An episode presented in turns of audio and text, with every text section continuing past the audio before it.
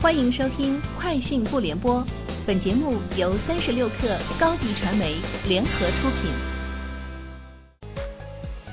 网罗新商业领域全天最热消息，欢迎收听《快讯不联播》。今天是二零一九年一月四号。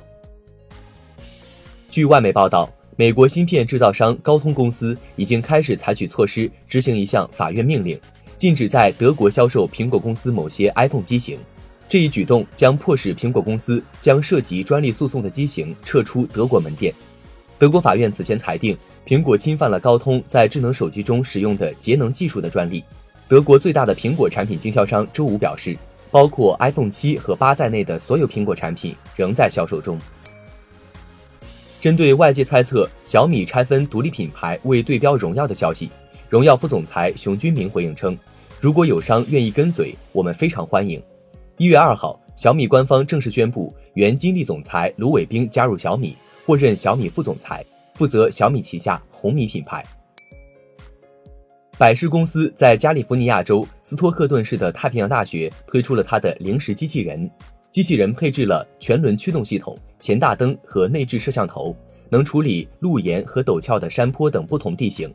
目前，太平洋大学的学生和员工们可以通过零食机器人的应用程序订购食品饮料。每个零食机器人充一次电可以行驶三十二公里。他们会将订单送到一百七十五英亩校园内的五十多个地点之一。罗振宇近期发朋友圈称，刚刚去把卖我健身卡的骂了一顿，我减不了肥，不赖你们赖谁？明天还准备去骂书店，谁都别拦着。此前，罗振宇在二零一八时间的朋友跨年演讲结束后，网络流传一个段子：中年人看罗振宇的演讲和老年人买全健的保健品没有任何区别。一月三号，全国首家产业互联网商学院——腾讯云企商学院正式启动产业领袖计划全球招生。此次招生将面向全球各行业企业管理者，开设四十名限额席位。申请人需为上市公司、行业领军企业、创新领域独角兽和知名 IP 准独角兽企业的创始人、CEO 等，且至少具备一位推荐人。目前，该计划已开启线上线下多种报名渠道。